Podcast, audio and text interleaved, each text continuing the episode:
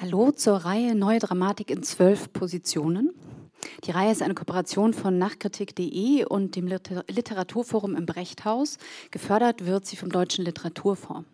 Ich bin Elena Philipp, Redakteurin bei Nachkritik.de und ich freue mich sehr, heute Nuran David Kalis begrüßen zu können. Hallo. Hi, freue mich hier zu sein. Danke, hallo. Nuran David Kalis oder Calish, wie man auf Türkisch sagen würde, ist Theater- und Filmregisseur. Er schreibt Drehbücher und Dramatik.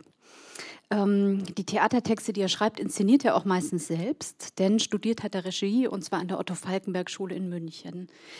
Ähm, er ist als Spezialist für dokumentarische Stückentwicklungen bekannt, oft zusammen mit Laien und SchauspielerInnen.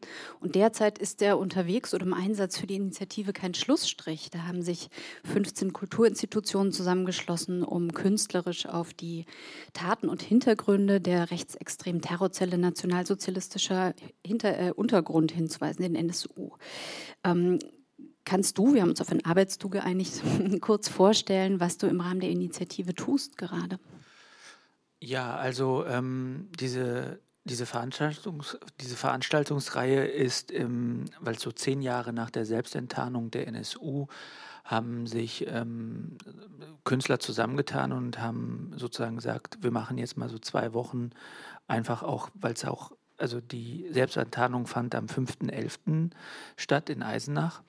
Und um dieses, um dieses Thema herum oder um diese Jahreszeit äh, herum, äh, Jahrestag herum, ähm, wurden in den verschiedenen Städten, in denen die Morde passiert sind, gab es ja schon auch äh, seit mehreren Jahren auch starke künstlerische Interventionen über die Theaterhäuser, über freie Szene. Und dieses kein Schlussstrich ähm, hat das komplett so gebündelt und ist nochmal ähm, sozusagen auf die verschiedenen Städte und auf die verschiedenen Künstler äh, zugegangen, hat gesagt, wir wollen, wir wollen gerne zwei, drei Wochen möchten wir Ende des Jahres gerne das nochmal hervorholen, weil so vieles ja auch noch im Unklaren ist, obwohl es diese, diesen Urteilsspruch 2018 gab. Und ich bin ähm, dadurch, dass ich halt ein, zwei Arbeiten in dem Bereich gemacht habe, ähm, wurde ich dann auch von dem, von dem Kuratorium gefragt, ob ich dann auch mal zu dem einen oder anderen Podium kann und jeweils die einzelnen Städte, so, so wie Hannover, Nürnberg oder Köln, da bin ich dann auch als ähm, auf, ein Pan auf ein Podium dann sozusagen eingeladen und speziell auch in Köln hatte ich ja auch diese, dieses Theaterstück Die Lücke gemacht. Das war mit ähm, mit den Überlebenden der, der des Nagelbombenanschlags auf die Kolbstraße 2004. Und im Zuge des ähm, Verfahrens und auch des Urteilsspruchs hatten wir uns dann überlegt mit der Leitung in Köln, mit der Schauspielleitung, ähm, ob wir nicht so eine Art Update davon machen. Also weil ähm, wir uns ja auch in dem Stück auch über das über das Gericht ja auch Gedanken machen. Und jetzt gab es halt dieses ähm, Urteil und mit diesen Fragen, also was, was bedeutet das Urteil für die Überleben, Überlebenden? Empfinden sie Gerechtigkeit?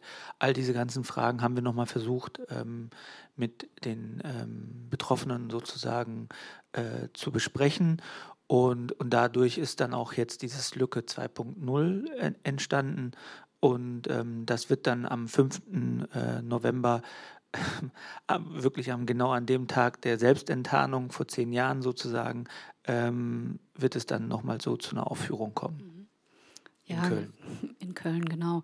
In Köln ist ja auch 2014 die erste Version von Die Lücke entstanden. Ein Stück Kolbstraße ist der Untertitel, auch aus Gesprächen mit betroffenen AnwohnerInnen, aber auch mit SchauspielerInnen zusammen. Und ähm, der NSU-Komplex hat ja geradezu eine Werkgruppe konstituiert in ähm, deinem Schreiben. Also es gibt Die Lücke, es ähm, gab jetzt im Mai den Theaterfilm NSU 2.0 am Schauspiel Frankfurt, aus dem wir später auch noch einen Ausschnitt sehen werden.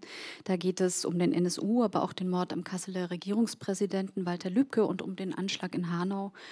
Und ähm, kürzlich hast du im Auftrag des Weimarer Kunstfestes den NSU-Prozess reenacted. Das war ein 17-tägiges Event, jeden Tag einer der Morde oder der Anschläge ähm, rekonstruiert aus den Prozessakten bzw. montiert.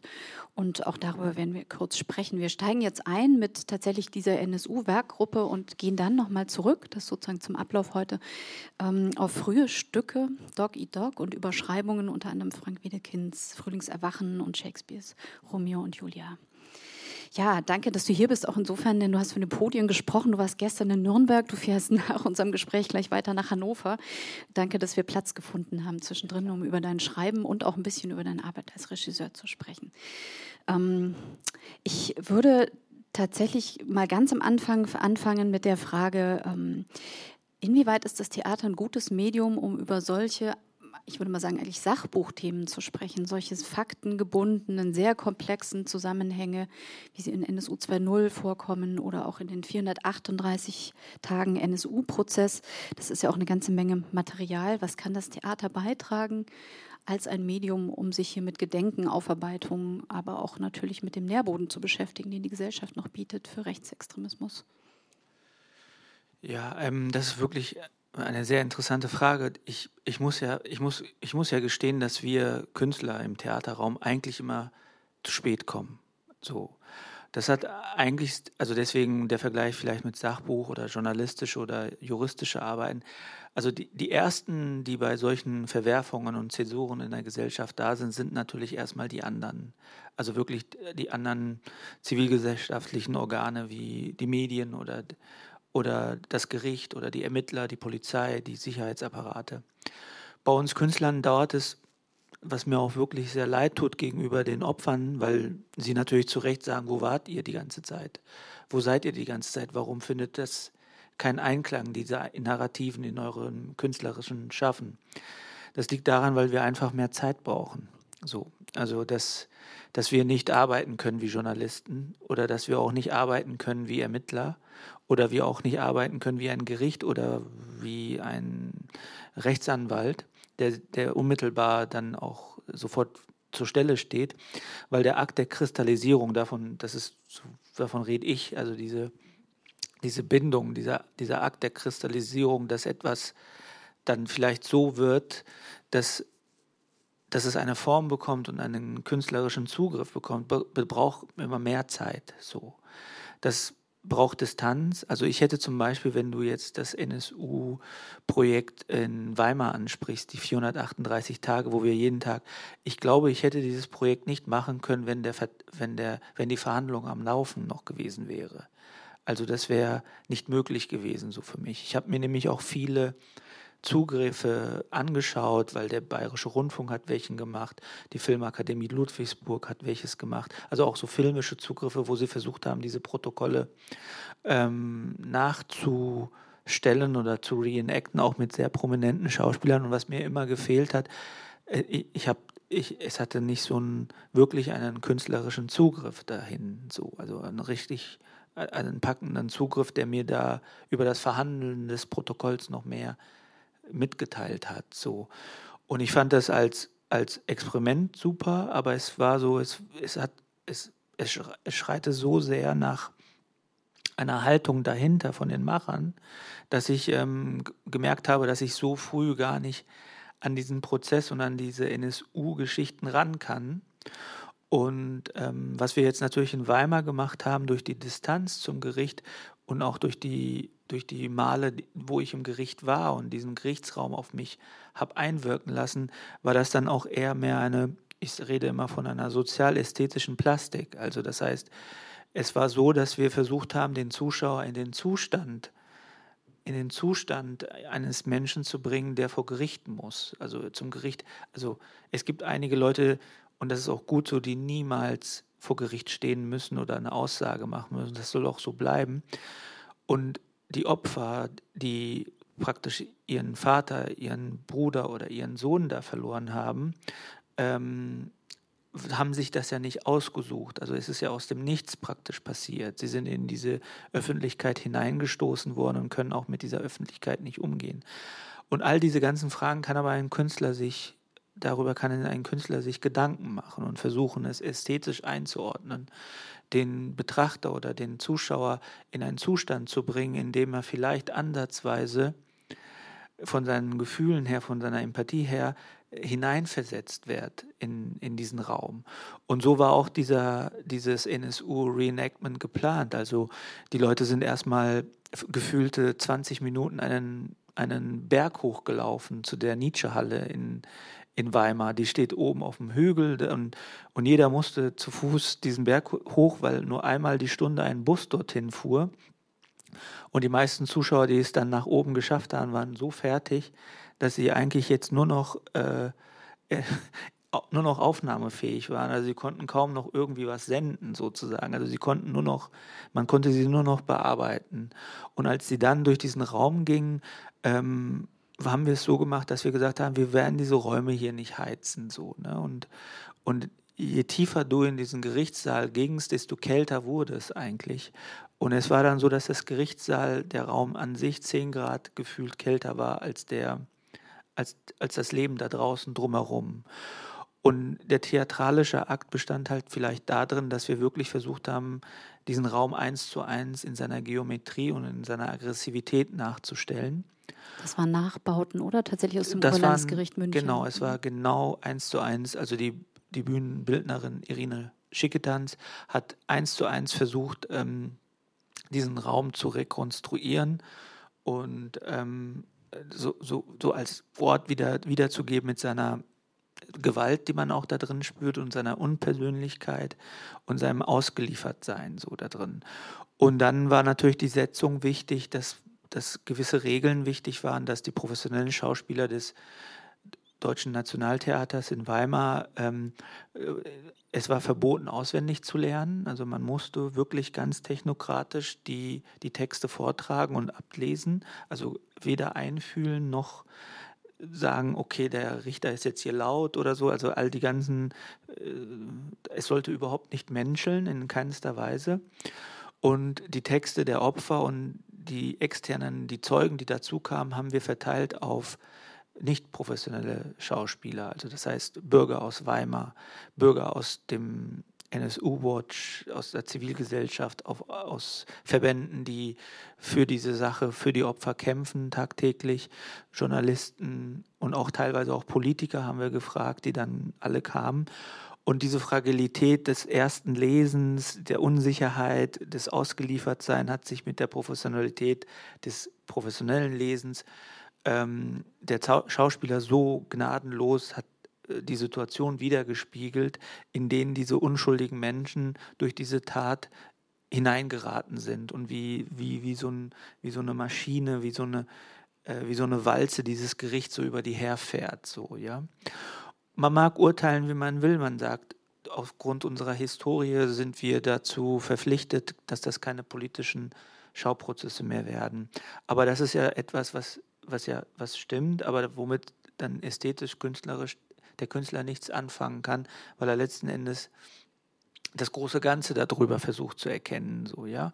Und, und, und so in diesem Ausgeliefertsein ähm, hat, diese, hat dieser künstlerische Vorgang, den wir dort in Weimar gewählt haben, genau das wiedergegeben, die Frustration und diese über, über also dass sich jemand so über einen und seine Gefühle hinwegsetzt und und dieses Gefühl, dass man vielleicht hier recht gesprochen wurde, aber keine Gerechtigkeit empfindet, hat sich eins zu eins dann auch ähm, in, den, in, den, in den externen wieder, wiedergesetzt und auch im Zuschauer. Was ich noch ergänzend sagen muss, auch die Zuschauer kamen mit einer gewissen Erwartung an diesen Abend mit einer gewissen theatralischen Auseinandersetzung. Es gab auch wirklich Stimmen, auch später beim Podium, die gesagt haben, wir hätten uns jetzt eine theatralische Auseinandersetzung gerne damit gewünscht. Und wenn man so es hineingefragt hat, dann meinten sie, ja, es gab keine Musik und es gab keinen Nebel oder also was war es denn jetzt so? Was, was war es Musik? Was war dieser, was war denn die Sehnsucht, die ihr da so empfunden habt? Also und die, die wurde enttäuscht und die wurde auch ein Stück weit hat sich das auch, auch diese Enttäuschung hat sich ein Stück weit mit der Enttäuschung der, ich sag mal, der Opfer und der Opferfamilien, ähm, die sich so von diesem Gericht mehr erhofft haben, so. Und, ähm, und so mit dieser Enttäuschung oder mit dieser Ernüchterung sind dann auch einige gegangen. Und, und da hat sich dann auch sogar in diesem Scheitern des künstlerischen Vorgangs, hat sich genau das eingestellt, was sozusagen auch im Kern dieses Gerichtsverfahren mit uns gemacht hat als Bürger. Mhm.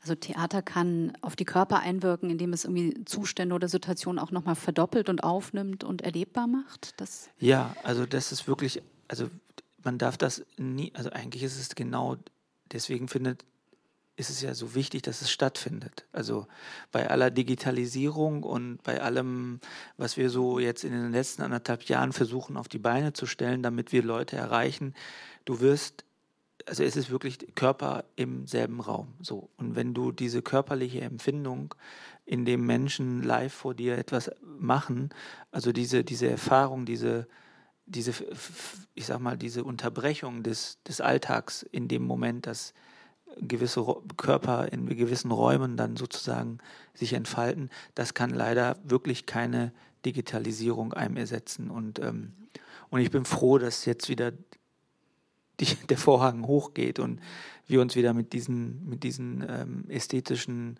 ähm, ich sag mal, mit diesen ästhetischen Wegen wieder auseinandersetzen können. Du, also wenn du vom Vorhang sprichst, am 5.11. die Premiere von Lücke 2.0 am Schauspiel Köln.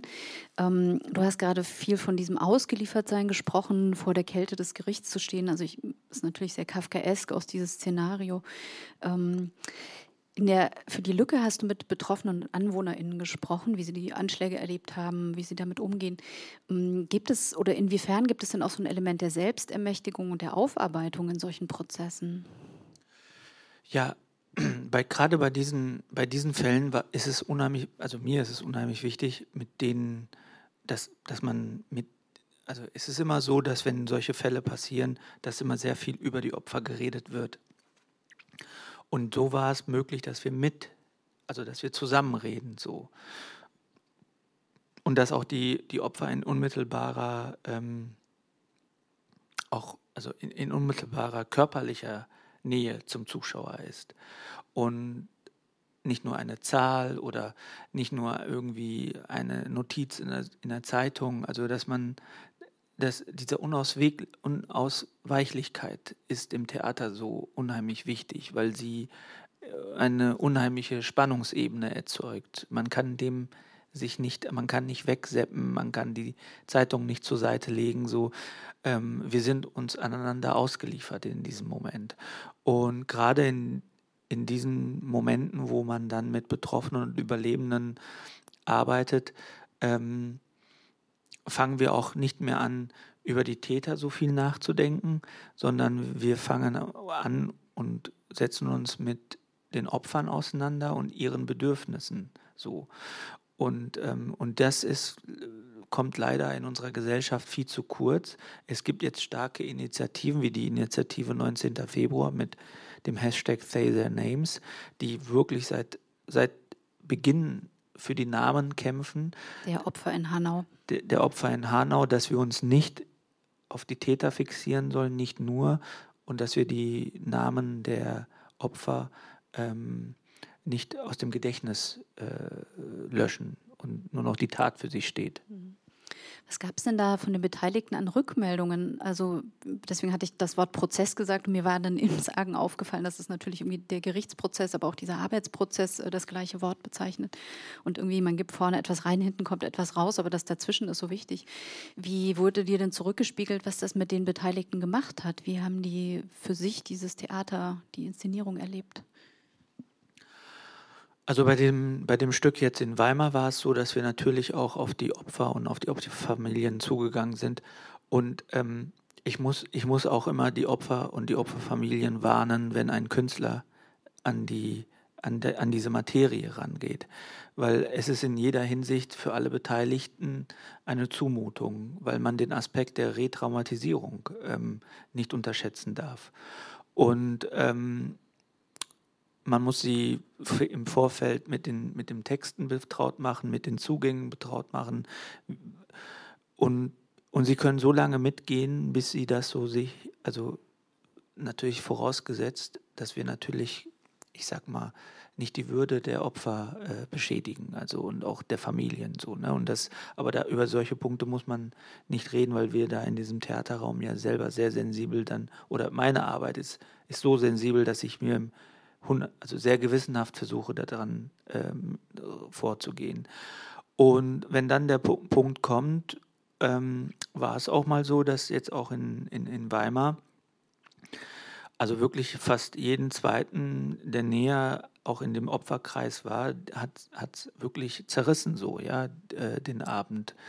Und wir waren auch ein, also zwei als Gefühlsregung ja, im Sinne es von war Weinen sehr, oder ja, es war es war es war sehr hart und sehr sehr stark. Also ähm, gerade zum Beispiel ein Beispiel die Tochter von ähm, Kubaschik, also die Gamse Kubaschik, die dann im Live-Chat die ganze Zeit dabei war und in dem Moment, wo ähm, wo das Schlussplädoyer von ihrer Mutter gehalten wurde, ähm, hat, hab, waren wir so im Kontakt, habe gesehen, da, da, da hat sie total äh, zerrissen sozusagen. Also die ist wirklich äh, fast zusammengebrochen.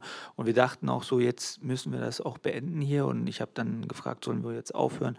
Und sie meinte so, nein, auf keinen Fall. Das, das ist für sie wichtig, dass das so eine Öffentlichkeit kriegt. Also also man kann diese Prozesse, auch die ästhetische Einordnung, nur so weit gehen, wie, ähm, also ich sag mal, sie müssen nicht bis zum Ende mitgehen, die Betroffenen. Bis zum Schluss, zum unerbittlichen Schluss, das machen, das tun wir dann im künstlerischen Team, weil wir dann letzten Endes ähm, auf, auf eine bestimmte, ich sag mal, auf eine bestimmte Verdichtung hinwollen.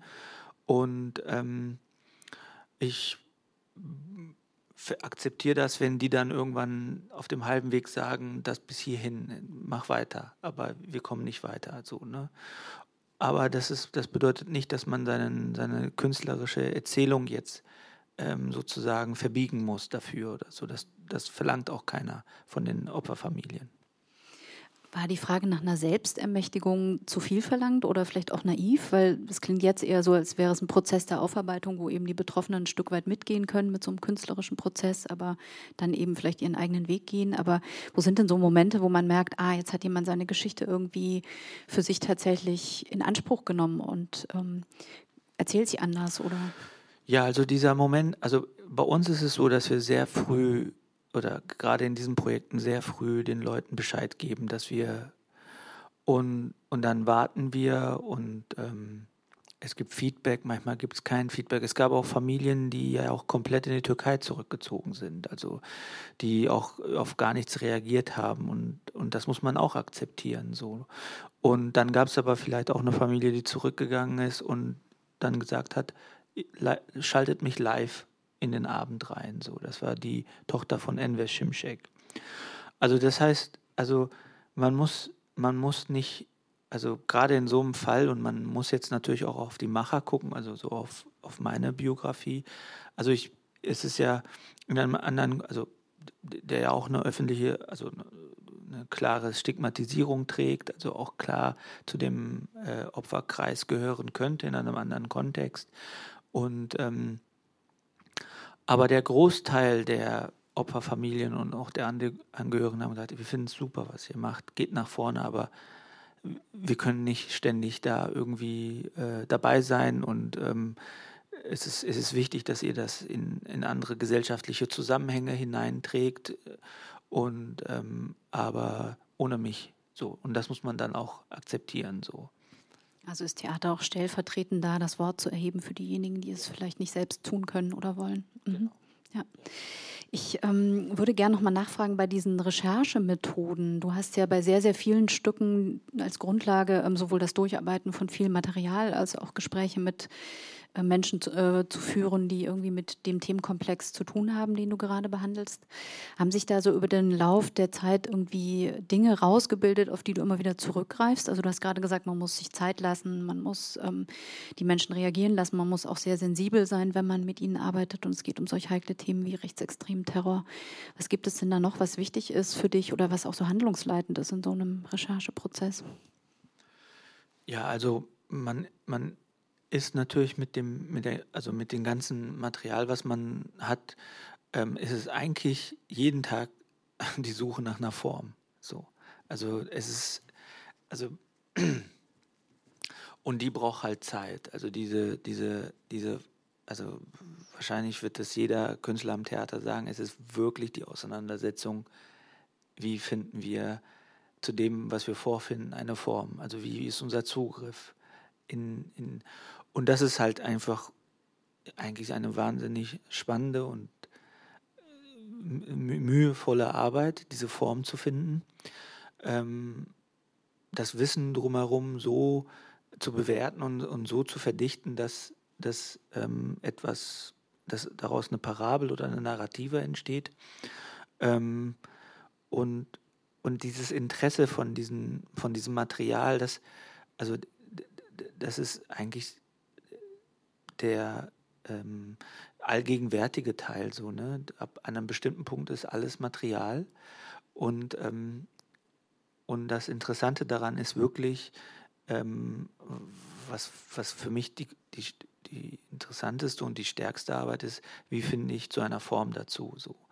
Und ähm, es gibt so, es gibt so Mechanismen oder Handwerklichkeiten, die ich versuche, aber ich, ich habe da jetzt nicht so eine, also fünf Akte oder drei Akte oder so, das ist in so einer Struktur zu arbeiten, ist sehr schwierig, gerade wenn du dann auch, also es gibt dann so einen Unterschied, wenn du mit Laien, die, wenn die dann dabei sind, die aus dem Opferbereich, ähm, sind es erstmal ganz lange Gespräche, dann entstehen sehr viele Berge an Material und die dann sozusagen zu destillieren, so dass es dann, äh, da weiß man dann auch meistens nicht, wo es hingeht, aber dann am Ende glückt es dann doch so.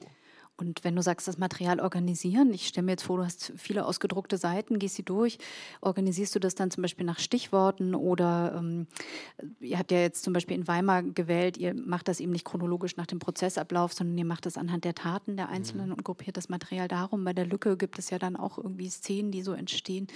Ähm, wie ist denn dieser Kristallisationsprozess? Ja. Das war ja auch ein Wort, das du verwendet hast. Genau, der, also jetzt als Beispiel für die 438 Tage, da war das, dieses Grundbedürfnis, als wir als Leitung oder wir als die, die das künstlerisch zu verantworten haben, ich habe mich immer gefragt, ähm, ähm, was ist, also was ist denn jetzt der rassistische Vorgang da drin gewesen, so bei den Opfern? Also kann man das belegen so? Also, Rassistischer Vorgang von wem aus? ja, also viele Opfer haben gesagt, die Institutionen sind so rassistisch. So. Und, und wir reden das ja immer ganz gerne nach. So, ne? Und äh, ich habe die, die Frage gestellt, wie, wie äußert, also wie können wir es, also ich will keine metaphysische Debatte darüber, dass Institutionen rassistisch sind, dass, dass die Polizei rassistisch arbeitet, dass die, ne, es gibt zwar Fälle, aber so, ich, wir haben doch jetzt diese 5000 Seiten meint die so, und jetzt lass uns doch mal gucken, wie, ob das wirklich rassistisch ist, was das Gericht macht, die Polizei macht, die Ermittlungen macht. Und, und da habe ich gesagt, um das herauszukriegen, müssten wir eigentlich alles auseinander, also wenn man sich die Prozessakten sieht und jeder Tag, die springen ja hin und her in, diesen, in diesem Fall, ja. Die fangen an, dann bis zu 2001, zwei, zwei Seiten weiter bis zu 2007. Und habe gesagt, wir müssen die, wie so, ein, also wie so eine Datenkrake müssten wir arbeiten. Wir müssen die auf die einzelnen Fälle, auf die einzelnen Morde alles mal so runterbrechen. So. Wie organisiert man das dann? Also wenn Sie sagen 5000 Seiten, das ist diese Prozessdokumentation von Annette Rammelsberger und Tanja Auch, Schulz, also wir haben auf zwei, mhm. also wir haben auf zwei ähm, auf zwei Quellen äh, fußt unsere Arbeit. Das war NSU Watch und um Annette Rammelsberger ähm, die NSU-Protokolle.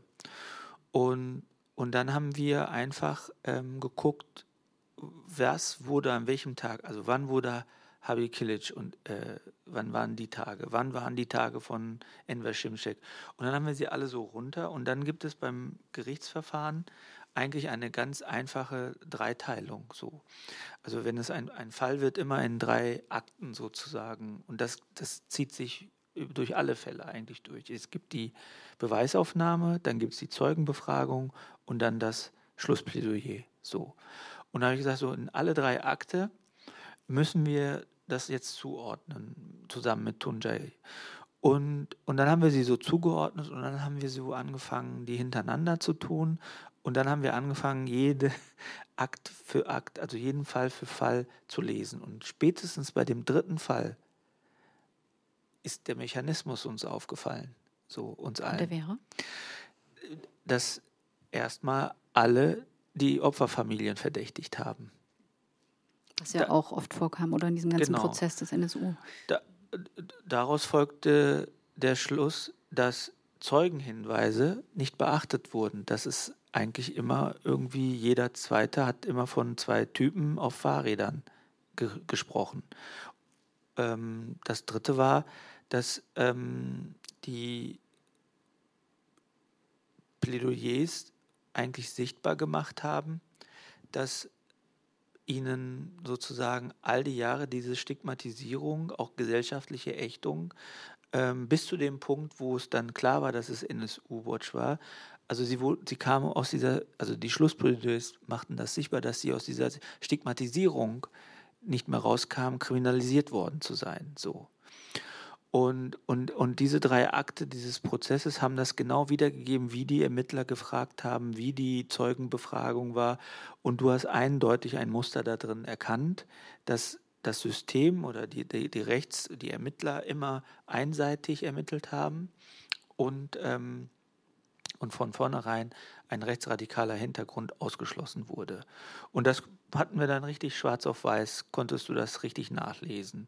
Und so wurde, so wurde dann der Abend hinsichtlich, also haben wir versucht, an dem Abend sichtbar zu machen, wie rassistisch dann teilweise unsere Sicherheitsbehörden und man muss auch noch sagen, auch was sichtbar wurde, ist, wer durfte was sagen und wer nicht. Also dass viele Polizisten und Verfassungsschutzleute, die kamen, hatten dann auch noch ihre Anweisung, ähm, entweder sich nicht mehr erinnern zu können, also die haben Aussagen gehabt wie ich kann mich nicht mehr erinnern, oder ich darf darüber nicht berichten. So. Und die Anweisung kann man aus dem Ich darf nicht berichten schließen, aber bei dem Ich kann mich nicht erinnern. Also du merkst, dass auch so äh, geleitende Beamte zum Beispiel ausweichen den Fragen und sagen, ich kann mich nicht mehr erinnern und muss mal nachlesen. Und Verfassungsschutzleute wie Andreas Temme, wenn man zu tief gefragt hat, man, kam dann immer, darüber darf ich keine Auskunft geben. So. Und das sind so die, und, und du merkst dann auch anhand dieser Prozessakten, wie sehr auch so ein Apparat mauert, wo man einfach nicht weiterkommt und ähm, die gegenseitige Deckung der, der Sicherheitsorgane, des Verfassungsschutzes, der Polizei auch irgendwie miteinander, auch wenn man das jetzt nicht direkt, also wenn man jetzt nicht direkt sagt, die Polizei sagt zum Ver äh, bitte keine Ausgabe, sondern man merkt, dass die so miteinander kommunizieren, so oder mhm. eine Verfahrenslinie haben. Mm, ich möchte nochmal auf das Künstlerische zurückgehen, damit wir auch nicht so sehr in diese Details ja. absteigen. Ich habe jetzt rausgehört, natürlich dieses, Sie haben sich nochmal ganz, ganz tief in das Material begeben und eigentlich das, was man vorher immer schon gehört hat, nochmal selbst bestätigt durch diese Lektüre und nach dieser Lektüre und auch so einer gewissen Montage äh, nach Fallen und nach diesen drei Akten, die, die Sie beschrieben haben, also Beweisaufnahme, Befragung und dann Schlussplädoyer, haben Sie das Material montiert, sodass auch wir als ZuschauerInnen das nachvollziehen können. Jetzt gibt es ja im NSU 2.0, das ist ein Theaterfilm, der im Mai am Schauspiel Köln entstanden ist, ein ähnliches, aber doch irgendwie anderes Verfahren. Also es gibt auch die Montage von dokumentarischem Material. Also es sind zum Beispiel, ähm, also aus dem Manifest des NSU sind Teile drin, aus dem, was die Täter aus Hanau geschrieben, der Täter aus Hanau geschrieben hat oder auch die Lübcke-Mörder, ähm, AfD-PolitikerInnen, Politiker, explizit nicht PolitikerInnen kommen zu Wort mit misogynen Äußerungen. Björn Hecke, der Rechtsextreme, Höcke, Björn Höcke, der rechtsextreme Frontmann der AfD, aber auch Innenminister. Bernd heißt er doch. Was habe ich gesagt? Björn Höcke, oh mein Nein, aber kennst du den? Bernd Höcke. Nein, man ärgert ihn ja. Ich weiß nicht, ob man ärgert ihn ja immer, also, weil alle, er heißt Björn Höcke, aber man sagt immer Bernd. Gut, dass wir es jetzt hier einmal auch gemacht haben. Der Höcke jedenfalls. Genau. Und ähm, zu diesem dokumentarischen Material kommt dann aber kommen Reflexionen. Also die Figuren, das sind drei SpielerInnen, in dem Fall Profis, treten sozusagen in Rollen hinein. Also ähm, jetzt muss ich kurz gucken, wer hat das mal gespielt? Lotte Schubert, genau, die auch Beate Zschäpe spielt oder Thorsten Flassig, der Stefan Ernst, den Lübcke-Mörder verkörpert. Ähm, das heißt, da treffen so verschiedene Text- und Spracharten auch aufeinander. Vielleicht können wir ja mal kurz in den Ausschnitt reingucken aus dem NSU-Film vom Schauspiel Frankfurt. Stefan Ernst und Markus Hartmann haben von 2016 bis 2018 Demonstrationen der AfD in Erfurt besucht, auf denen Björn Höcke und Andreas Kalblitz sprachen. Du kannst nicht sagen, wir werden sie jagen, damit dann jemand wie Stefan Ernst bei uns in die Partei kommt und wir ihn dann zähmen können. Warum eröffne ich eine Hetzjagd, um dann Killer bei mir in die Partei zu bekommen und dann zu sagen, hey, jetzt wird man ein Lamm. Das ist keine Grundlage. Und dann sitzt du in der Kantine mit so einem Typen in deiner Firma, an deinem Tisch, in der Schule, in der Uni und hörst das Reden über die Minderheiten, das weitergeht hier an dem Tisch neben dir, das rübergespült wird von politischen Kundgebungen, wo der auch war. Aus den Parlamenten über Flüchtlinge, schamlos enthemmt, das menschenverachtende Gerede, du hörst Kontrollverlust, keine Grenzen mehr, Masseneinwanderung, Umvolkung von, von Kanzeln und Parlamenten, von Sendungen aus dem Fernsehen, von politischen Vorbildern. Und du sitzt da und schweigst und redest nicht, du sprichst nicht, du hältst nicht gegen, wenn du eigentlich anderer Meinung bist. Ja, du, du senkst den Kopf, du schaust in die andere Richtung, du trinkst deinen Tee oder Kaffee weiter, du isst dein Brot und du sagst nichts, weil du weiterarbeiten musst. Ja, deine Schicht oder deine Stunde beginnt gleich weil, weil du keinen Ärger willst, weil du gar nichts mehr willst. Ja, und du, du musst arbeiten. Du hast eine Frau, du hast einen Mann, du hast deine Kinder, du hast den Kopf nicht frei, wenn der neben dir hetzt und denkt, deine Meinung haben zu müssen. Jetzt haben wir da so einen kleinen Einblick gehabt und das gesehen, wie dieser Text arbeitet. Wie bist du denn beim Schreiben vorgegangen? ist das ein ganz anderes Verfahren, als wenn du jetzt sagst, so 438 Tage NSU-Prozess, Montage und Durchfühlen und hier dann aber auch sozusagen noch das Kommentieren oder Reflektieren vielleicht eher? Ja, also anders als zum Beispiel jetzt im Sommer in Weimar, da habe ich, war der die Eingangsfrage, wie rassistisch ist denn die Institution, war bei NSU 2.0 ähm, stand die Frage im Raum, gibt, sind das alles Einzeltäter oder gibt es eine Struktur dahinter? Und um das rauszukriegen, haben wir uns als Truppe ähm, mit den fürchterlichen Texten der Täter auseinandergesetzt und den Manifesten und was so in Umlauf von denen ist. Und man hat sie und wir haben versucht, sie ver zu vergleichen mit rechtsradikalen Parteien in Deutschland, die auch in unserem Bundestag drin sind. Und es gibt wirklich eine zusammenhängende Narrative so darüber. Und ähm, das haben wir gesagt, das müssen wir in eine Verbindung bringen, um einfach diese Einzeltätertheorie ein für alle Mal, wir sind natürlich kein Gericht und keine Ermittler, aber wir können es auf ästhetischem Wege so einordnen, dass wir damit einfach mal es klarstellen, dass es keine Einzeltäter sind, so, dass sie miteinander kommunizieren und dass es die Theorie des einsamen Wolfes in dieser Hinsicht nicht gibt, so. Es ist ein Netzwerk, genauso wie es beim NSU war. Und ich habe die Zahl 100 bis 150 Unterstützer des NSUs soll es geben, ähm, auf die wir nur, nur keinen Zugang haben. Und genauso haben die Täter, die, die NS, also diese NSU-Morde verursacht haben, die Lübcke umgebracht haben, die Hanau, das Anschlag in Halle, alle haben entweder auf die gleichen Foren gesurft, haben die gleichen Inhalte geteilt. Also man muss sich sogar überlegen, nur eine Sache vorstellen, das ist natürlich auch wieder so ein Detail. Zum Beispiel der Anschlag in Hanau. Der Täter hat eine Cesca-Waffe benutzt, die 76, und die NSU-Morde wurden auch mit einer Cesca-Waffe Modell 82 äh, begangen. Aber beides waren Cescas und wir wissen aus Ermittlungsakten, dass Tobias Ratjen, äh, der, der Mörder in Hanau, der, dass er versucht hat, dieselbe Waffe zu besorgen. So. Also das heißt, in ihren ganzen Vorgängen, in ihren ganzen Absprachen ist es einfach so, so sichtbar, dass das ein Netzwerk ist, in, in das wir da hineinblicken und dass wir einfach die Theorie der Einzeltäter nicht für tragbar halten.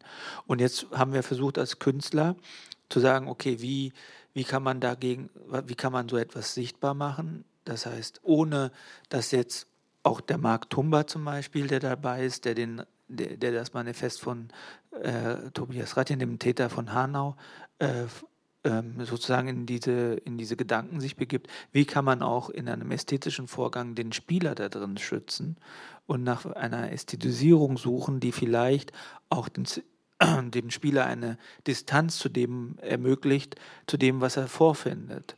Und da kam es mit diesen zugeklappten Augen so, dass wir gesagt haben, wir versuchen eine Maske aufzubauen und auch den Zuschauer daran zu hindern, sich einzufühlen in dem Moment, weil wir wollen nicht, dass der Zuschauer die Gedanken fühlt, sondern der Zuschauer soll darüber nachdenken, ähm, also distanziert sich, ist objektiver, ist mit so einer Maske äh, wir wollen es nicht vermenschlichen, was da passiert ist, sondern die Gedanken stärker ästhetisch, also das, die ästhetische Auseinandersetzung soll stärker sein. Die Wirkung ist ja auch in der Tat eine sehr zombiehafte. Also man hat nicht den Eindruck, dass das Menschen sind, die da sprechen. Ähm, ich frage mich jetzt, wo du das schilderst, dass man die SpielerInnen schützt. Im Endeffekt nehmen sie diese Texte ja ganz in sich rein, weil sie keinen Kontakt mehr zur Außenwelt haben und auch nicht jemanden anspielen, dem sie sozusagen diese Texte um die Ohren hauen, sondern das bleibt, sie bewegen das im Inneren. Ähm, haben das die SpielerInnen aber so empfunden, dass das ein Schutz ist, wenn sie sich sozusagen zurückziehen mit diesen Worten? Also es, es hat natürlich auch, also wir drei lieben uns total, aber es hat während des Probenprozesses natürlich auch zu Spannungen geführt. Gerade Marc Tumba, der mir gesagt hat, hey Nuran, ich muss dir sagen, ich habe echt ein Problem mit diesen Texten und so. Und ich habe gesagt, ja, habe ich auch. Also ich habe auch ein Problem mit diesen Texten. Und aber letzten Endes bist du in einem künstlerischen Punkt, dass wir dieses Spannungsverhältnis so ausloten, dass, dass der Spieler sich nicht ausgeliefert fühlt, dass er immer noch die Macht darüber hat. Also es geht, es darf nie, also für mich ist die oberste Formel, dass, äh, dass, dass es nicht noch etwas darüber gibt, was den Spieler dazu etwas zwingt. So. Aber wir müssen, wenn wir sagen, müssen wir uns hinsetzen und sagen, wie können wir eine Form finden, in dem sich dieses Gefühl eben nicht einstellt. Und da haben wir die Maske für uns äh, gefunden, so, ja, dass, dass wir eine Distanz schaffen, dass klingt jetzt blöd, aber dass der Spieler oder die Spielerin immer noch die Kontrolle darüber hat, so was er macht. Also nicht das Gefühl hat, er wird jetzt durch irgendein Nadelöhr gejagt, in, in der ihn so entmächtigt oder so. Und, und diese Antennen sind gerade in diesen gegenwärtigen Projekten unheimlich wichtig, weil sie dann vielleicht nochmal ähm, eine andere Überhöhung nochmal man noch findet dafür. Wenn du jetzt sagst, die Spieler und die Kontrolle, ähm, wie viel von den Texten entsteht denn vorab und ihr sprecht sie dann sozusagen durch oder probt sie, wie viel kommt aber sozusagen auch aus den Proben in den Text zurück? Also es ist, es ist ein, eine Wechselwirkung. Ne? Es ist, ähm, es wird viel geredet, wir schreiben auf, dann über Nacht transkribieren, morgens ordentliches an, dann äh, gebe ich es wieder den Spielern zur Verfügung und ähm, es wird hin und her äh, gefuchtelt, improvisiert und, und dann wird es immer stabiler so. Und ähm, ich würde sagen, es entsteht aus einem Guss mit den, mit den Spielern so zusammen. Also das ist so, ähm, hat, es kriegt auch dadurch so eine tolle Kraft und, ähm, und es ist, es ist wirklich eine wirkliche, ich, klingt jetzt blöd, aber es ist wirklich eine Teamarbeit so. Eine, eine sehr fruchtbare. Welchen Status hat denn dann der, das Endprodukt, also der Text in solchen Stückentwicklungen? Diese Texte liegen ja vor beim S. Fischer Verlag. Ähm, sind die auch zum Nachspielen da oder wie wichtig ist ja auch das Eigenverhältnis zu diesen Stücken? Also nach, das Nachspielen findet nicht statt, weil es liegen natürlich, die Texte liegen vor so, ne? Und ähm, äh, aber äh, also ich dieses Nachspielen in dem Sinne macht da auch gar keinen Sinn, weil es so aus dieser Truppe rauskommt. So, ne? Also es ist so ein bisschen, werden René Polle-Stücke nachgespielt?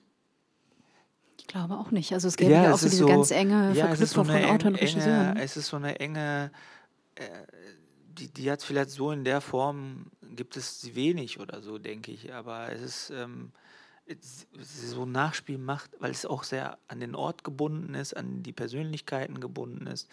Was aber oft wirklich vorkommt, ist, dass sie viel auf Reisen dann gehen, so die Leute, also so Frankfurt und Köln, also sind dann viel unterwegs. Die kriegen dann ihre Einladungen und können dann andere Städte damit besuchen gehen. Aber so ein, also so in dem Sinne, ich sag mal, hebelt das ein bisschen, glaube ich, diese, diese klassische Herangehensweise, hebelt diese Art der Arbeit dann auch aus. So. Ähm, wie wichtig war es dir oder ist es dir als Regisseur auch deine Texte umzusetzen und wie kamst du eigentlich an diesen Punkt? Also am Anfang, wir kommen gleich noch zu diesen frühen Stücken, genau. sind es ja andere Menschen gewesen, die ja. deine Stücke inszeniert haben. Das waren dann auch eher Theatertexte und weniger Stückentwicklungen. Wie kam es denn dazu und wie würdest du denn auch das Verhältnis von dir als Autor und dir als Regisseur beschreiben? Liegen die im Clinch? Sind die sehr harmonisch? Äh, kann der eine, was der andere nicht kann oder will? Es ist, es ist also auf jeden Fall ist es ein starkes Spannungsfeld mit Regie und Autor in einem so. Das Inwiefern? Ist, ja, es ist so. Ähm, ich habe manchmal wünscht sich vielleicht der Autor, dass der Regisseur äh, frecher ist, so und, und, und vielleicht härter gegen die Texte vorgeht. Ähm, und manchmal wünscht sich der Regisseur, dass der Autor ähm, dann vielleicht doch ganz komplett wegbleibt. So. Das, äh, also das, Wieso? Ja, das ist so, weil man dann immer, immer das Potenzial ausschöpfen kann, über Nacht doch nochmal was anderes zu schreiben. So. Das, weil man ja sozusagen der eigene Ah, und das, das ist die eigene, Arbeitsbelastung, die dort ja, zusätzlich. Das ist so die eigene, das eigene Korrektiv, so, ne, was, also manchmal behindern sie sich, aber manchmal ist es auch toll, einen Tag vor der Premiere nochmal einen Text rauszuhauen, so, ja, und die, und dann ist es gerade das Quäntchen gewesen, was noch gefehlt hat oder sowas. Also es ist, es, ist, es gibt da keine Schablone. Also man, es ist ein Spannungsfeld, in dem ich da versuche zu agieren und ähm, und dann auch äh, die Widerstände dann auch auszuhalten, so die äh, dabei dann auch entstehen. So. Und Ziel ist immer sozusagen diese Form zu finden, diesen ja. Kristallisationspunkt, an genau. dem man dann denkt, ah, jetzt ist es fertig und jetzt ja. geben wir das raus. Und ja. dann entstehen die Stücktexte, die tatsächlich veröffentlicht sind im Nachhinein. Also bearbeitest du die nochmal und dann gibt es eine veröffentlichungsfähige genau, dann Version. Eine Veröffentlichung. Ähm, und ähm, also so wo, bei den Dingen, wo ich nur selber entweder überschreibe und so, die, die haben das Potenzial dann auch nachgespielt zu werden und werden auch nachgespielt. Aber gerade diese dokumentarischen Sachen, die so eng mit dem ähm, mit dem Ensemble so zusammen sind, die, die bleiben als Archiv beim Theater und ähm, da, da, also ich, ist es nicht frei so zum Nachspielen. So. Mhm. Das, das ah, sie sind also gar nicht freigegeben, man könnte sie also gar nicht. nicht. Also okay. die mhm. sind da archiviert, die können gelesen werden und so, weil ähm, das ähm, macht eigentlich überhaupt gar keinen Sinn. So, weil gerade zum Beispiel Lücke ist so verortet mit der Nagelbombe und der Kolbstraße. Also so, also ich wüsste gar nicht, ob das in, in Hamburg einen Sinn machen würde. So, ne? Also da, da, da muss man, glaube ich, gar nicht drüber äh, nachdenken. Man könnte, aber wenn das entschieden ist, dann ja. ist das so genau. Ähm, wir haben ja jetzt gerade schon gesagt, wir wollen noch mal ein bisschen in deine Frühzeit zurückgehen, in die Anfänge deines Schreibens. Ähm, ich habe jetzt mal drei Stücke rausgesucht oder vielleicht auch nur zwei, je nachdem, worauf wir zu sprechen kommen. Wir haben noch 15, 20 Minuten. Ähm, du bist eingestiegen mit Dog Eat Dog. Das ist dein allererstes Stück aus dem Jahr 2003. Der Untertitel ist Raus aus Baumheide. Es geht um drei Freunde. Zwei von ihnen sind Türsteher in einem Club. Ähm, der dritte wäre gerne einer, aber kommt da sozusagen nicht ran, weil er ein bisschen ungeschickt ist oder auch ein bisschen zu offensichtlich ähm, dealt und ähm, ja, nach der Macht schielt. Alle drei leben unter dem Druck des Milieus. Die Sprache ist sehr hart, das Leben ist sehr hart. Ähm, die haben alle wenig gelernt, sondern mussten schnell arbeiten und schlagen sich durch. Ähm, das ist eine sehr maskuline Kultur. Ähm, viel ist von Hip-Hop durchsetzt oder überformt. Ne? Also man merkt da so eine Affinität auch, weil du hast, steht in deinem Lebenslauf, du hast selbst mal Türsteher oder hast als Türsteher gearbeitet und du hast Musikclips gedreht für Hip-Hop-Bands. Ähm, gleichzeitig ist das ein fünfaktiges Stück. Das heißt, es gibt so eine Art klassischer Dramenform und das ist ja auch tatsächlich eines, das geschrieben wurde und dann von jemand anderem inszeniert wurde von, jetzt muss ich kurz auf meine Liste gucken, genau, Annette Pullen am Thalia Theater in Hamburg 2003. Magst du kurz was sagen zu deinem Verhältnis äh, zu dem Stück und was mich dann sozusagen als Frage tatsächlich interessiert, inwieweit das Material der Straße abgelauscht ist und inwieweit es überformt ist? Ja, also de, die ersten Skizzen entstanden bei diesem Stück, da war ich glaube ich so 18, 17, 18, 19 und diese Fünf-Akt-Struktur kam eigentlich nur deshalb zustande, weil ich äh, Schiller, Kabale und Liebe gelesen hatte und geguckt habe, so wie viele Akte hat das. Und also ich habe das versucht, in so eine Schablone hineinzutragen, weil, weil es wird ja einem in der Schule nicht beigebracht, wie du ein Stück schreibst oder so. Und, ähm, und dann habe ich da versucht, diese Mechanismen äh, Aristoteles Poetik und so. Und das habe ich mir alles so zusammengeschustert, so da in den Anfangsjahren sozusagen, wie man das so dahin trimmt, so wie so Copy oder Fake It oder so, weißt du, ich wusste nie so genau, wie eine Struktur, es ist einfach wieder das Thema, wie findet man eine Form sozusagen. Und dann habe ich mir halt diese Form von diesen anderen Dichtern sozusagen zu eigen gemacht. Und das entstand dann während des ganzen Studiums und so. Und, ähm, und obwohl ich Regie studiert habe, ging es erstmal so mit dieser Autorenschaft los. Also ich habe das dann damals 2002 ähm, eingereicht beim den Autorentheatertagen am Thalia und ich hatte zu der Zeit auch gar keinen Verlag oder so. Ich habe das einfach so Dokument ausgedruckt und dann hatte ich so ein Jugendfoto mit mir, meinen Kumpels in der Plattenbausiedlung und habe da so ein Farbcopy gemacht und so draufgeklebt.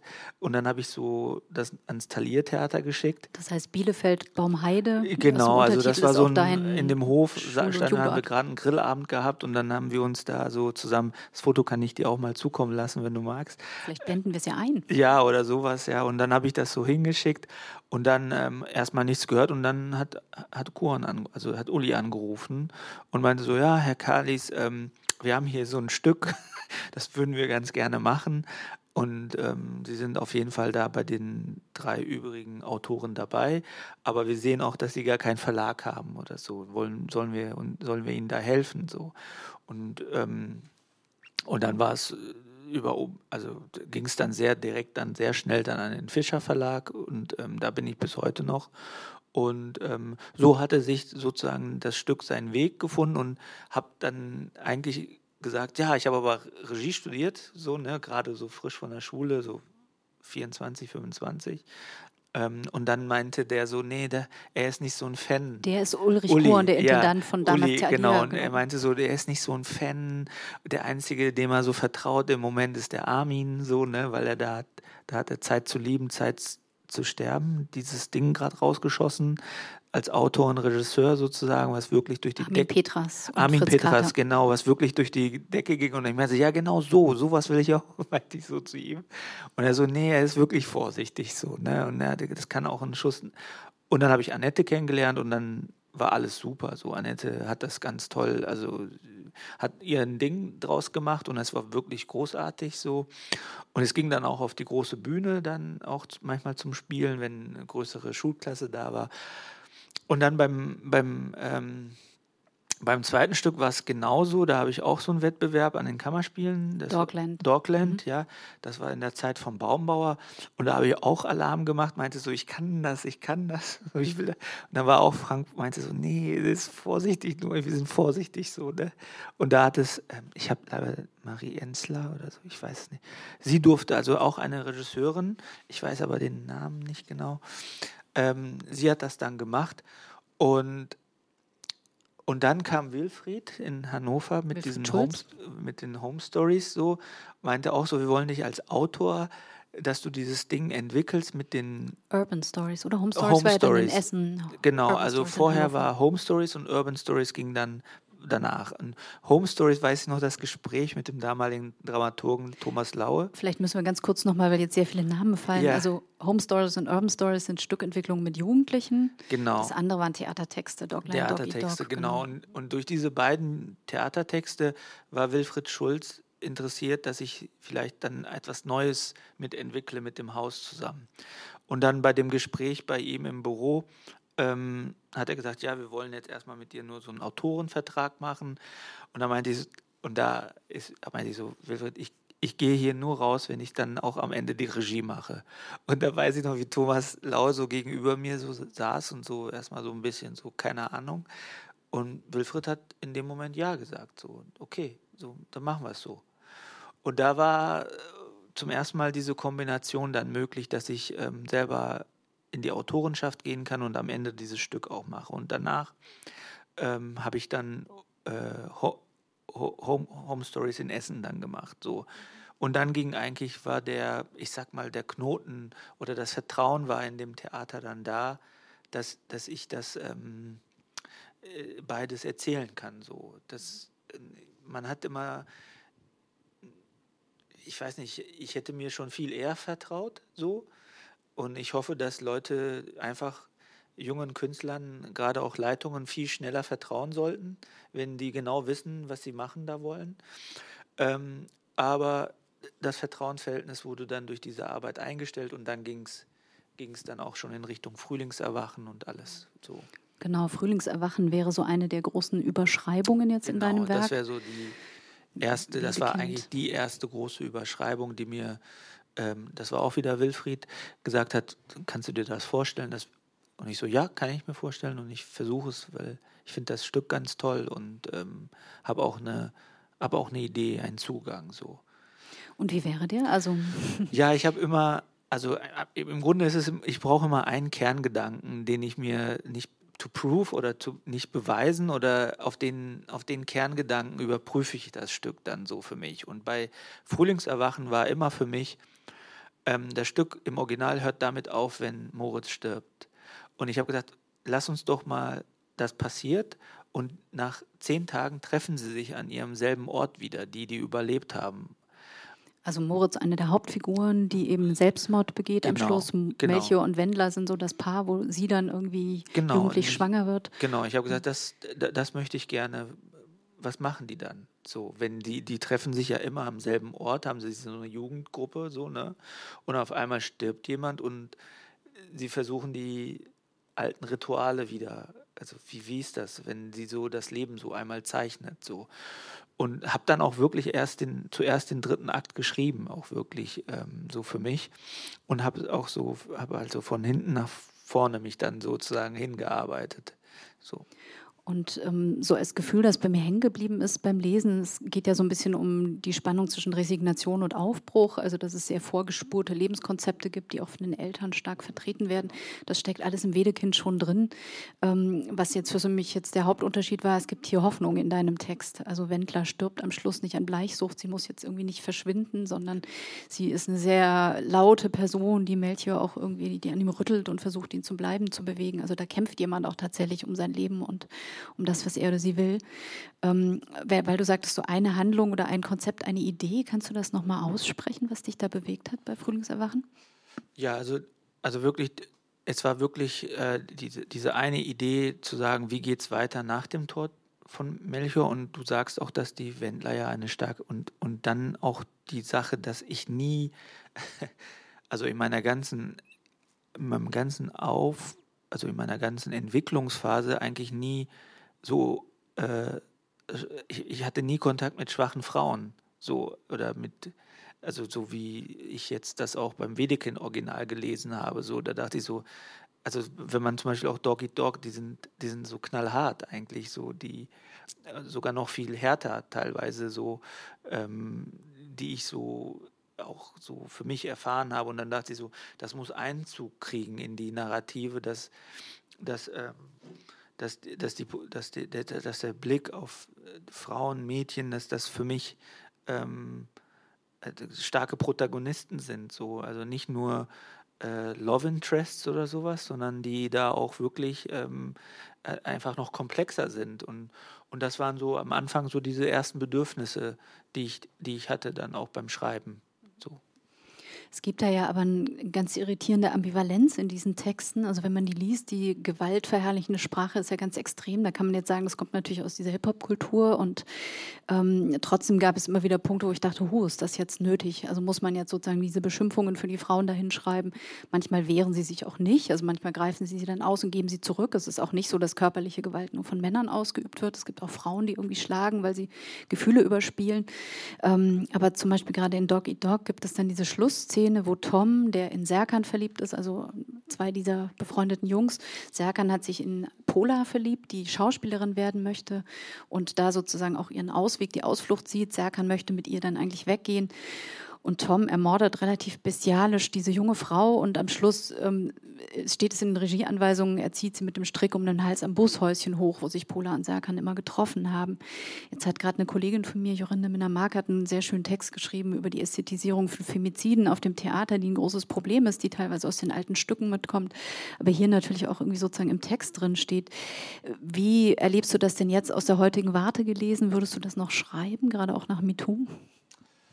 Nee, das, das, das würde ich so heute nicht mehr schreiben. Also man muss, weil ist, also auch historisch ein bisschen vielleicht diese Texte beurteilen. Ähm, ich war 17, als ich das geschrieben habe. Und ich, hab, ich bin wirklich in einer sehr gewaltvollen Umgebung aufgewachsen. So, das kann man sich, glaube ich, also vielleicht war auch Theater für mich eigentlich so ein Sehnsuchtsort, in dem vielleicht diese Gewalt einmal sich unterbricht, so, weil ich dann in einem Umfeld dann sozusagen mich betätigen konnte, der, die, also 99 Prozent der Mitarbeiter und Menschen, mit denen ich zu tun habe im Theater, lehnen Gewalt ab, so, ja. Wobei wir jetzt in den letzten Jahren auch gemerkt haben, dass es beileibe keine Herrschaft ja, oder Macht ist. Es ist natürlich auch, und da habe ich auch nochmal dazu gelernt, dass das natürlich auch vielleicht in meinem unmittelbaren Umfeld vielleicht, aber was ist dann vielleicht in einer Parallelproduktion los oder was ist in diesen anderen Produktionen, also wie, wie fu funktionieren dort die Mechanismen, dass man da vielleicht auch mal was erfährt drüber. Ähm, ich bin jetzt nicht so einer, der wahrscheinlich in dieses äh, Gewaltbeuteschema dieser, dieser, dieser bestialischen Idioten sozusagen fällt oder so, aber ähm, es war hinsichtlich, was diese Texte von mir angeht, ähm, du, du, musst dir einen 17-jährigen Teenager in einer Plattenbausiedlung vorstellen, der umgeben ist von Gewalt und vielleicht das Schreiben für mich auch ein Weg raus war. So, also man merkt ja, dass ich die, also dass ich mir ja keine Knarre geholt habe und nicht das Drogenverticken angefangen habe, sondern ich habe versucht, habe ich dir eingangs erzählt, ich habe mir den Laptop von meinem Schuldirektor damals ausgeliehen und habe versucht, ähm, diese Geschichte in eine Struktur von Schiller reinzubringen, während hinten und vorne eigentlich der Laden in Baumheide auseinanderflog, so, ja. Also ich habe schon auch die Tendenz gehabt, das kann der einzige Weg sein, hier rauszukommen, wenn ich einmal diese ganzen Dämonen versuche zu bändigen und äh, mir Gehör zu verschaffen, dass irgendwas echt im Argen liegt in unserer Gesellschaft, so, ja. Und es ist interessant, was du sagst, weil natürlich auch meine Lektoren und mein, mein, meine Verlags, auch die Verlagsleitung hinsichtlich dessen auch auf mich zukommt und sagt so, hey, muss das so stehen? Muss so und so das sein? Dieses N-Wort, ist das hier richtig hier? Also das ist schon, da verändere ich das auch alles. Ne? Also muss ich sagen, ich, wir sind jetzt in einer Zeit, in der das eine das andere nicht ausschließt, meine Meinung. Also gute künstlerische Arbeit, also man muss nicht über man muss nicht über Erniedrigung und ähm, das Reproduzieren von Wunden äh, kann, muss, das muss nicht einschließlich der Eingang zu einer künstlerischen Arbeit sein. Es kann auch andere Wege geben, wie wir uns auch in Frankfurt darüber Gedanken gemacht haben.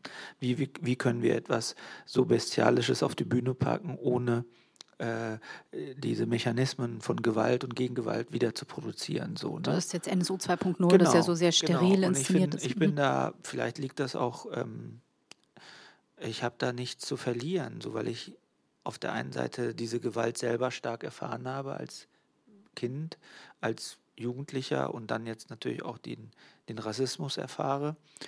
Ähm, dadurch bin ich viel, viel offener auf solche, auf solche Themen und solche Antennen und sie dann auch, äh, ich sehe das dann auch wirklich als eine Erweiterung des künstlerischen Schaffens, dass man einfach nochmal so ein, sich in diesem Raum noch anders ausdehnt, dass das Theater für einen ist. Und dass das eben nicht, eigentlich nicht eine Einschränkung ist, weil ich finde es ja viel eingeschränkter, sich nur auf diese Gewaltmechanismen äh, zu zu verlassen, so, ne? Und nur so Dinge zu erzählen. Das finde ich dann eher einschränkender als jetzt den Auf oder wie sagst du, jetzt den Auftrag oder jetzt die, den Impuls zu kriegen, dehn dich mal anders aus. Oder drück dich mal anders aus. Also und trotzdem versuchen, einen künstlerischen Weg da drin zu finden. So. Das heißt, man kann diese frühen Stücke durchaus autobiografisch auch lesen, aber es ist sozusagen eine Zeit oder Phase, die du auch hinter dir gelassen hast. Also ich dachte mir so, als ich das angeguckt habe, was du alles geschrieben hast, das geht ja schon so von der Gewalt zwischen einzelnen Menschen hin zur strukturellen Gewalt, die dann auch das Thema wird. Also ne, zuerst wird diese Gewalt ausagiert, auch auf der Bühne, und dann bekommt sie immer mehr sozusagen eine Form auf der ja. Bühne, eine Form von Glasur oder auch von Kälte. Ne? Das fand ich sehr schön, was du beschrieben hast, eingangs mit dem Gerichtssaal in Weimar, dass man sagt, ich kühle den 10 Grad runter. Das heißt, ja. die Menschen spüren körperlich, dass es hier genau. jetzt um ein kaltes System geht, dem sie, mit dem sie konfrontiert ja. werden. Darf ich noch mal kurz fragen, weil ich habe das auch in, ähm, in, einem Text über dich gelesen, dass du ähm, Regie studieren wolltest, um was Vernünftiges zu machen. Das wirkt jetzt wie so ein, also es sind ja so zwei ganz unterschiedliche Welten. Theater eigentlich ein sehr klassistisches, elitäres System. Wie kamst du dazu? Was war so das Initialerlebnis und wieso hast du das als vernünftig begriffen? Ja, also es, es, war, es, es war wirklich eine harte Zeit da, wo ich aufgewachsen bin. Und ähm, es mündete, das mündete so, dass, dass wir, also ich und meine Mutter meinen Vater verloren haben damals. Und, ähm, und diese, diese neun Jahre politisches Asyl, dieses ständige vor Gericht, die Freunde, die äh, anfangen, wirklich sehr kriminelle Wege zu gehen und ähm, die Hilflosigkeit meiner Mutter mit mir zusammen, dass wir da einfach, wir haben kein Land gesehen so. Und ähm, äh, ich, ich, ich weiß es nicht, ich wollte einfach nur weg so und ähm, bin dann irgendwie als Hospitant über drei, vier Umwege über das Jugendzentrum in Bielefeld bin ich dann ähm, am Residenztheater gelandet, so, ja. München. München, ja.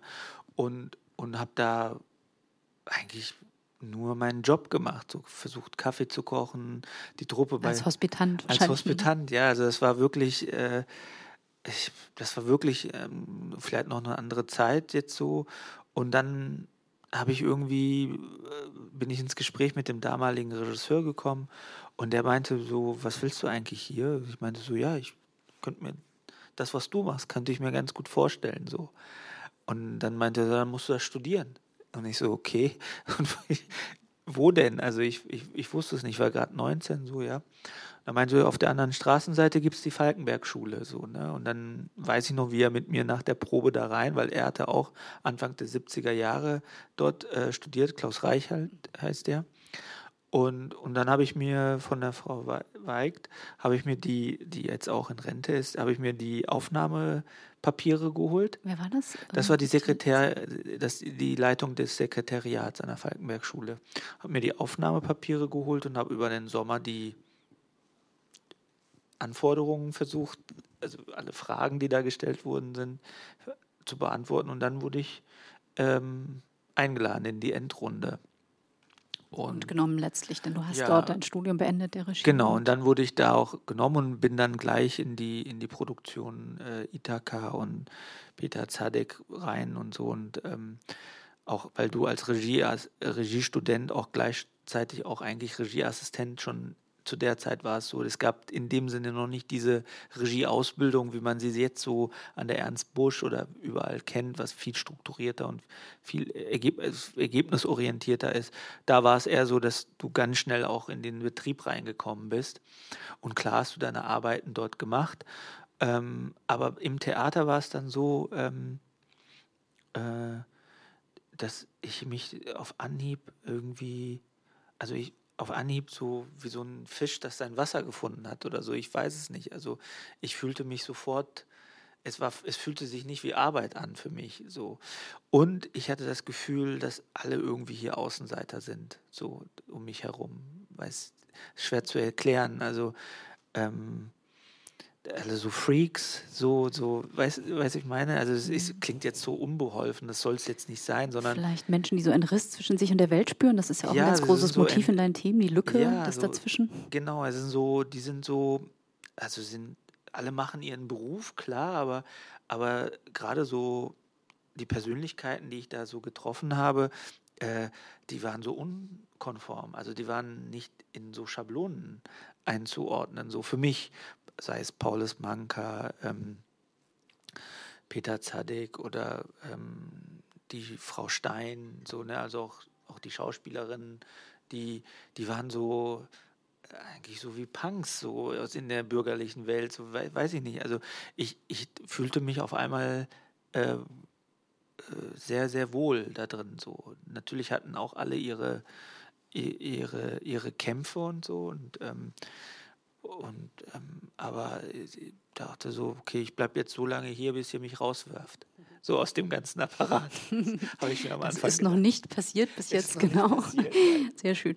Ähm, man hat gerade wahrscheinlich meinen Stundenwecker gehört. Ja. Das hat geklingelt. Wir müssen zum Schluss kommen.